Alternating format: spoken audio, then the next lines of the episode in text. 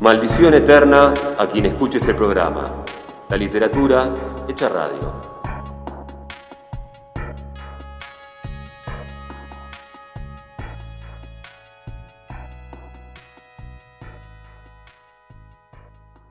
Retomamos el hilo de la conversación y me cosieron el labio como aquella vez que me dieron un cabezazo jugando al fútbol. Retomamos el hilo de la conversación, decía, y seguimos adelante con nuestra retaíla de pavadas para matar el tiempo, matarlo en defensa propia. Eduardo Rezano, Platense, 1968. Momento de entrevista en Maldición Eterna quien escucha este programa por las 2.1 Radio. Momento de charlar con Pablo Morosi y Sandra De Luca, autores del libro Sábato, el escritor metafísico, publicado editorial Marea. Y de alguna manera viene bien y viene a cuenta y es interesante tener esta conversación sobre un libro que se acaba de editar a días nomás del 10 años de la partida de Ernesto Sábato que se produjo el 30 de abril. ¿sí? Así que bueno, a 10 años de su fallecimiento vamos a tener esta charla ¿sí? con los dos autores que publicaron este libro que aborda la vida y la obra de Ernesto Sábato. Sábato eh, se lo reconoce en, en el mundo entero por su ficción y por sus ensayos. De hecho, si uno toma el ejercicio de querer entrar a Wikipedia, se va a dar cuenta que no dice escritor, sino que dice ensayista, ¿no? Así que, ¿y por qué será esto? Porque quizás eh, su obra de producción ficcional se limitó a tres novelas solamente, El túnel en 1948, Sobre héroes y tumbas en 1961 y Abadón el exterminador en 1974. Tres novelas escritas en un lapso de 26 años. Una cada 13 años. Entonces quizás por eso tenga más la etiqueta de ensayista y se desdeñe desde algunos sectores de su faceta eh, literaria ficcional. ¿Podemos pensar algo por el estilo? Sí, eh, respecto de su obra, de su obra narrativa, este, él decía que, que ya había dicho todo, digamos, ¿no? Hay muchos, hay, este, eh, digamos, muchas declaraciones y entrevistas en donde él dice, yo con estas tres novelas ya dije todo lo que tenía para decir, y de alguna manera hay cierto grupo de em, especialistas, digamos, gente que estudia, digamos, las obras de, de autores como Sábato, que marcan un agotamiento también en su, en su temática, del cual él no pudo, él no pudo sortear, digamos, ¿no? Como, como, ya eh, si volvía, si insistía con una nueva, una cuarta novela, probablemente fuera como algo más repetitivo y eh, cayera el interés, digamos. De hecho, todo el mundo señala su momento de pico en la novela del medio, digamos, que es sobre héroes y tumbas, este, que es su gran novela consagratoria a nivel mundial. Este, pero también, digamos, eh, fíjate que también hay, hay, cuestiones en, por ejemplo, en el, bueno, en el túnel, este, es una, es una obra, esa obra es una puerta de entrada a la literatura para muchísimos argentinos, ha sido durante generaciones, digamos, se, lee en la escuela todavía, en la escuela secundaria, eh, y es una obra que los propios personajes tienen esa problemática y esas tribulaciones que atraviesan al ser humano en esa edad de la adolescencia o la, primera juventud, este, eh, y, que, bueno, que, y que hace que el lector, el lector joven se identifique mucho, digamos, esa relación de Sábato con los jóvenes es muy fuerte en lo narrativo y en lo ensayístico también, esa mirada siempre crítica de la realidad y un poco este, digamos, este, oscura, aunque siempre él terminaba hilando como una vuelta final de, abrir alguna esperanza.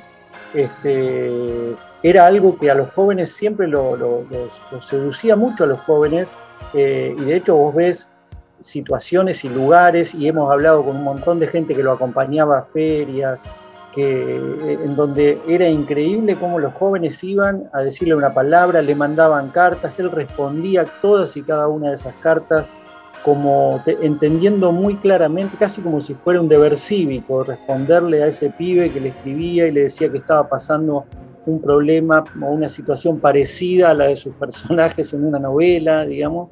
Este, la verdad que eh, eh, eh, yo creo que la conexión de él con la sociedad y particularmente con los argentinos, con la argentinidad y, específicamente con los porteños, este, qué sé yo, toda la descripción de lugares de Buenos Aires, este, en, tanto en Sobreros y Tumbas como en Abadón, es muy cobra el protagonismo casi de un personaje, digamos. Yo creo que ahí, eso por ahí ustedes lo podemos conversar y por eso les ocurre a ustedes eh, un punto de, conversación, es que a pesar de que sigue siendo vigencia y, atraviesa a los jóvenes siguiendo como lectura en secundario, me parece que hay una gran deuda con Sábato en lo que es, por ejemplo, la carrera de letras, ¿no? que me ha tocado hacerla a mí, y Sábato no entra en el canon de la, de la Universidad de Letras, ¿no? se pasa, no es como si la literatura argentina la figura de Sábato no está, ¿sí? es una ausencia si hay otros autores de la misma época, anteriores y posteriores.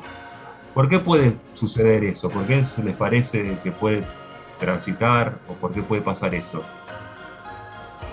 Yo creo que, eh, bueno, por un lado está esta cosa de sábado que ir como a destiempo, no sé, o no sé si a destiempo, pero quedar como, como fuera de cosas, un poco producto a veces de sus propias decisiones, ¿no? Eh, no como víctima, pero pagando un costo, digamos, por sus decisiones.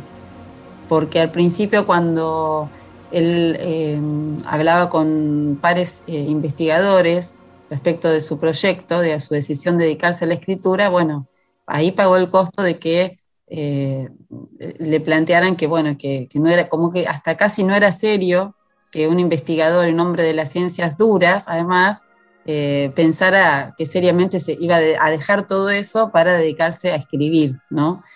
Eh, pero al mismo tiempo, desde, desde el núcleo duro, por decirlo de alguna manera, de los escritores, claro, era el que había venido de otro palo, ¿no? El que había venido de otro lado, entonces, eh, digamos, iba a estar a la altura, o si estaba a la altura, igualmente nunca iba a ser uno de, uno de ellos, por decirlo de alguna manera. Eh, después pasa lo mismo con el fenómeno de los escritores latinoamericanos, ¿no? Este, eh, él los reconoce, ellos también tuvieron gestos de reconocimiento, pero no lo consideraron parte eh, por una diferencia de pocos años. Este, tampoco lo reconocían como un, digamos, con un antecedente previo que les abrió, les abrió de algún modo muchas puertas en el mundo. Entonces como que siempre quedaba, viste, ahí. Eh, y, en la presentación del libro, el profesor José Luis de Diego también hizo referencia un poco a, determinadas situaciones que, mm, que, en los que él comprobó que, bueno, precisamente una colega le planteaba que habían hecho un trabajo recopilando, ¿no, Pablo? Eh, no, recuerdo ahora exactamente el nombre de ese trabajo que menciona de Diego, pero a todos los autores argentinos y ella le comentaba que eh, lo que más le había costado, uno de los capítulos sobre los que más les, le había costado conseguir que escribieran en la UBA, eh, era el, uno de los que tenía que ver con Sábato. Eh, como que sí, siempre está esa, ese prejuicio allí, ¿no? Dando vueltas. El que se encuentre con el libro, ¿qué va a descubrir? Yo creo que, que van a poder ver a una persona, a un hombre, eh, que arranca su vida muy conflictivamente con la historia de un hermano mayor. Él, tuvo 10 hermanos, el hermano anterior a él, eh, que se llamaba Ernesto, muere muy chiquito y a él le ponen el mismo nombre que su hermano precedente. Eh, y, y, todo eso, todo ese nacimiento tiene un halo de misterio porque durante mucho tiempo no le dicen bien qué día fue el que él nació y había una cosa ahí con, eh, media escondida, media secreta, eh, que lo atormentó y esa, y esa figura de ese hermano fue un fantasma que lo persiguió toda la vida y que, y que ya le clavó, digamos, una aguja en su carácter, en cómo iba a ser su carácter. Luego eh, el desplazamiento desde el pueblo de Rojas, donde él nació, al Colegio Nacional, y encontrarse con un montón de chicos que le, se burlaban de él y le decían que era un payucano, una especie de pajuerano, digamos, ¿no? de, de, pibe que era del campo. Este, evidentemente eso tocó su orgullo fuertemente eh, se abrazó a, nada, a las matemáticas, al estudio, se empezó a distinguir, distinguiéndose de, en sus estudios empezó a conseguir poder romper esa discriminación que tenía porque los compañeros empezaron a ver que era alguien que los podía ayudar en las tareas o en, algunas cuestiones escolares y empezó ahí a remontar. Eh, su, bueno, aparece en el libro su militancia primero en el anarquismo, después en el comunismo, llegó a ser presidente de la Federación Juvenil Comunista, llegó a ser candidato a concejal por La Plata, por el Partido Comunista en el año 1932. Son cosas que, a nosotros mismos nos sorprendieron porque no estaban en el radar nuestro este, esos datos. Fue también candidato a diputado, fue candidato congresal en el año 34 cuando hubo una reforma constitucional. Este, obviamente no ganó porque el Partido Comunista no solamente era perseguido en ese momento, sino que este, tenía el 0,00% de los votos, digamos, este, nunca obtuvo, y de hecho creo que en alguna de esas candidaturas también le, impugnaron la lista, porque justamente la, dictadura de Uriburu atacaba digamos, a esos sectores, perseguía esos sectores. Fue un joven que, de ese pibe del campo se transformó en un militante muy audaz, capaz de llevar una pistola en, la cintura, este, capaz de sumarse a situaciones, digamos, él mismo decía, yo, yo de joven en mi militancia llevé adelante actos terroristas, este, que como podían ser, no sé, participar de, la trama de algún secuestro o ese tipo de o robos, este, digamos, siempre lo mantuvo mucho en, el enigma. Eh, bueno, después su, paso, digamos, a la, literatura, eh, lo que le costó saltar de la ciencia a la literatura, este, menospreciado. Hoy hablaban eh, del tema de cuando él lleva el túnel, tiene que peregrinar por un montón de editoriales, y la primera editorial que él, que lo cuenta, la que va a ver, este, el tipo le dice, nadie va a creer que un físico pueda escribir una novela, ni le mira el texto, o sea, directamente le contesta eso y le dice que se vaya. Este, lejos de desanimarse, Sábato este, sigue adelante y consigue finalmente que, le hagan un préstamo para un amigo, le hace un préstamo para pagar, autofinanciar su, su novela, su, la publicación de su primera novela. Digamos, este, bueno, después le pasa lo contrario con Abadón. Eh, perdón, con sobre, sobre héroes y tumbas. Claro, lo van a buscar, no importa lo que haya escrito, sí, es cierto, es cierto. Este, bueno, sí, hay, hay, un montón de cosas, su, su, compromiso permanente con el tema de los derechos humanos que explica de alguna manera algo que no siempre está bien explicado de por qué termina él como titular de la CONADEP. Digamos, ¿no? Sábato estuvo vinculado con organismos de derechos humanos como la Liga Argentina por los Derechos del Hombre, que es el primer organismo que se crea en 1938. Claro, Sábato tuvo una vida tan larga que ha estado en todos lados. O sea, cuando Uriburu hizo el primer golpe de Estado en 1930, Sábato era comunista y era perseguido.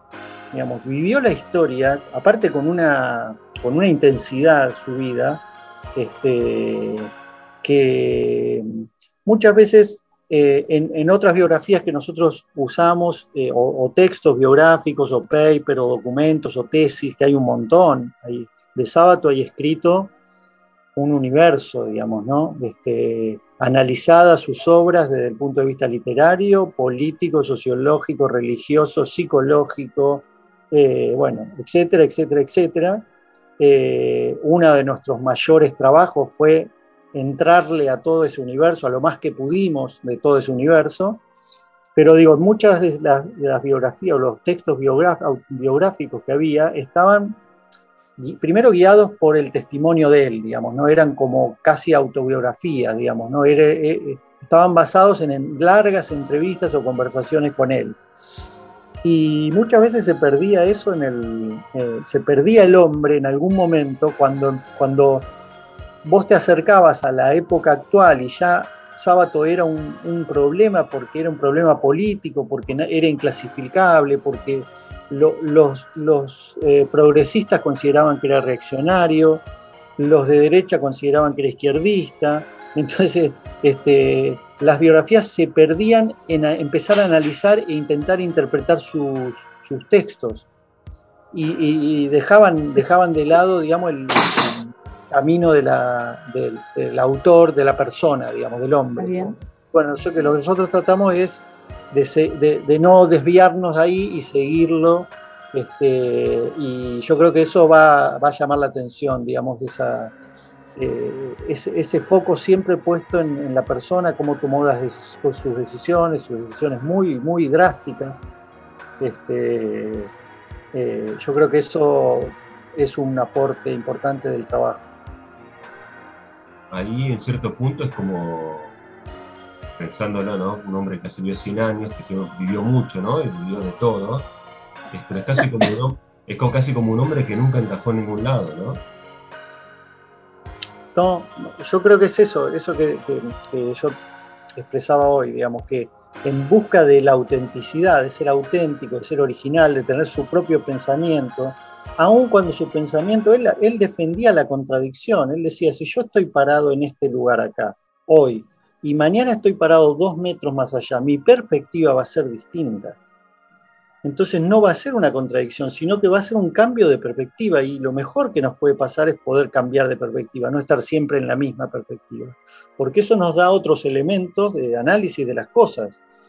Eh, también decía que eh, había que comprender al ser humano y sus contradicciones, sus errores, porque eso tan endiosado que es la verdad, eh, es, era algo que Sábato decía funcionaba solamente para las ecuaciones matemáticas, que en la vida del ser humano había otras pulsiones, otros costados que, surgían del espíritu, que eran los que realmente motorizaban muchas de las decisiones. Si nosotros mismos nos ponemos a pensar, muchas de nuestras decisiones, incluso decisiones importantes en la vida, no tienen la más mínima razón, eh, razonabilidad, son cosas que a veces saltos al vacío que van empujados por otras cuestiones, por pasiones, por caprichos, por obsesiones. Este, entonces Sábato decía, no se puede entender al ser humano eh, solo racionalmente, digamos, ¿no? Y entonces hay que encontrar un tipo que sea una columna este, en donde no vas a encontrar ninguna rajadura. No, eso no existe, digamos. Este, yo creo que en eso es muy interesante y creo que su obra es, tiene plena vigencia, este, como decíamos al principio, porque, porque pone el dedo ahí donde, donde está la llaga, ¿no? Así que bueno, les agradezco a los dos por el tiempo. No, a vos. por un poco de, de sábado.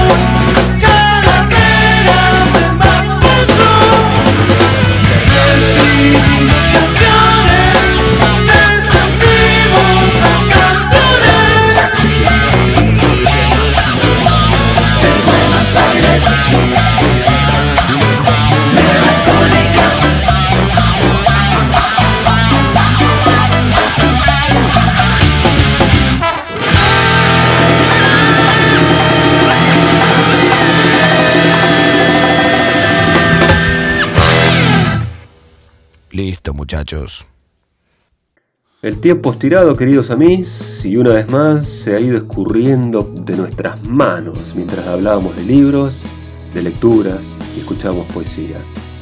Esperamos que la hayan pasado bien, ¿sí? pero antes de despedirnos vamos a repasar algo de lo mucho que pasó en el Maldición Eterna 5, en el programa quinto de Maldición Eterna por la 221 Radio. Nuestro tema clave, nuestro tema de partida fueron los diccionarios en la literatura y con estos los significados, las acepciones de las palabras. Disfrutamos de los poemas de Eduardo Rosano, las novedades literarias tuvimos al escritor Alfredo Benialgo con su novela El desierto de la melancolía, editada por Final Abierto. También tuvimos una entrevista, en tiempo de entrevista. En esta oportunidad hablamos con Pablo Morosi y Sandra De Luca de su libro Sábato, el escritor metafísico, editado por Marea. También hemos escuchado las canciones de Mister América, Charlie García, de Jorge Dresler junto a Tangana y a los fabulosos Cadillac haciendo Sábato.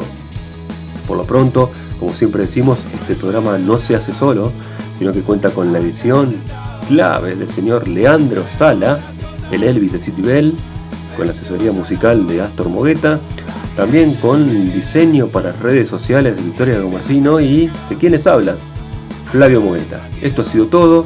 Y no se olviden, eso sí les digo, de participar en nuestras redes sociales para hacerse acreedores de nuestro próximo regalo, que es el libro El marido de mi madrastra, de nuestra querida Aurora Venturini, flamante publicación del sello Tusquet.